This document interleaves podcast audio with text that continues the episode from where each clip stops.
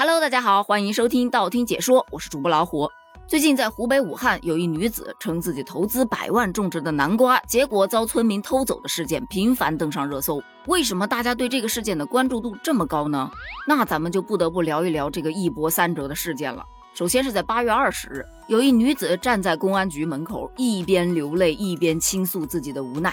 身为九五后的他，还在创业阶段，贷着款投资了一百多万，承包了千亩瓜田，每天就在田地里哼哧哼哧的种南瓜。眼看着南瓜马上长成了，可以拖出去卖了，却没想到遇到了一个最大的难题：有人偷瓜。这还了得啊？那有人偷瓜，那不得起来守着吗？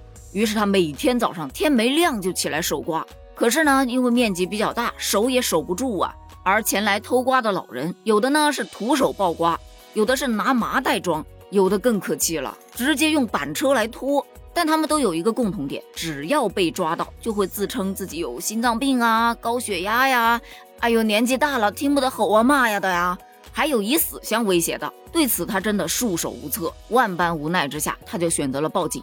当日市政府就派人过来进行了调解，并且协商了一些解决的方案。原以为大家都答应了，不会再来偷了，就没什么事儿了呗。可是万万没想到，在村委会协商期间，老人们又开始组团将地里的南瓜给砍烂了。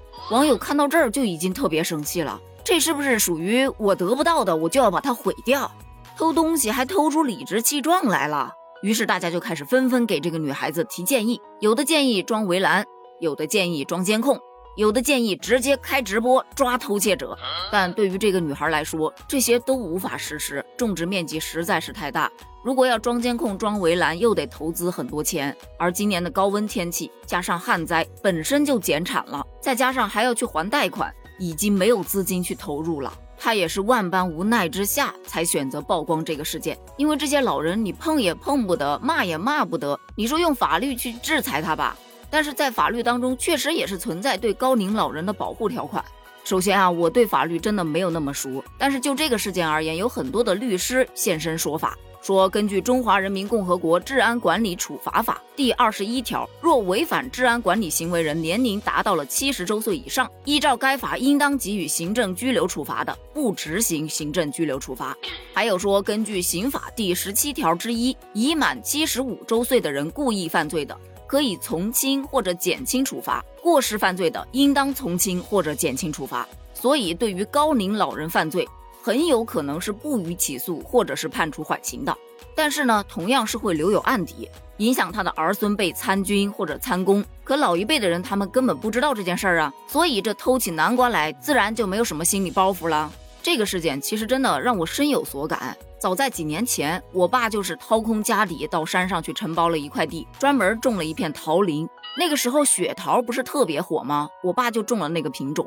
可这桃呢，并不是说一夜之间千树万树就都结果了，然后你就可以去采摘了。而问题也就出在这儿，因为你可能今天熟了一批，到晚上就被人偷光了；等到第二天又熟了一批，又被人家偷光了。万般无奈之下，他又斥巨资给桃林加了一层防护网。可是第二天一看，哼，那防护网上到处都是洞。你说没请人看吗？请了呀，但毕竟一整片山林，人家也看不过来。他总能找到一个突破口进去偷。最可气的是，还发生了两件事儿。一次是我妹，她带着公公婆婆到爸爸的庄园里面去摘桃子，因为要上山嘛，所以他们把车停在底下。走了没一会儿，就有一老人家扛着个麻袋下来了。那村民啊，特别热心，就跟我妹说呀。哎，你们也是来摘桃子的是吧？我跟你们讲啊，不要去左边那边，那边那个洞太小了，而且那边虫比较多。那你顺着这条小道往那边岔路走，那个地方洞比较大，而且那边那个品种好吃一些。你们赶紧去吧，已经不多了。听到这儿，我妹也忍不住了，就直接说呀：“这个桃林是我们家的，您这偷东西还偷出经验来了呗？”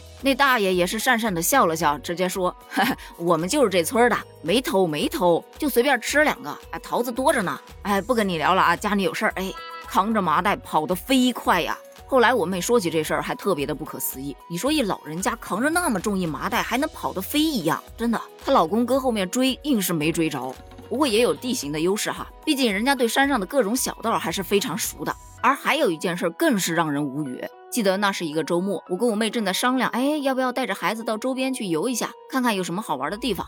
于是，在网上一搜，居然有很多人在推荐到我们家那个桃林里面去摘桃子，说什么自驾游好去处，能带孩子亲近大自然，而且还能亲子采摘，最主要是免费的。当时本来还觉得，嗯，这是个不错的主意啊，那就收费让人家来采摘嘛。可是你的收费口那儿没有人，防护网上面的洞却越来越多了。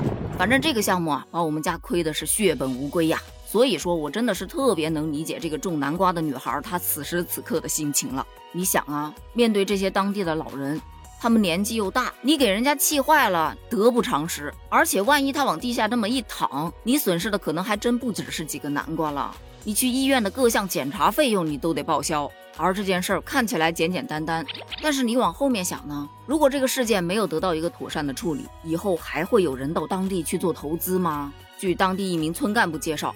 村里目前已经组织村委成员帮忙看护，下一步会继续宣传，联系外出的年轻人们，让他们去给自家的老人做工作。仔细想想，这应该是最好的解决方案了吧？那关于这个事件，你有什么样的解决方案呢？或者说你有什么样不同的看法呢？欢迎在评论区留言哦，咱们评论区见，拜拜。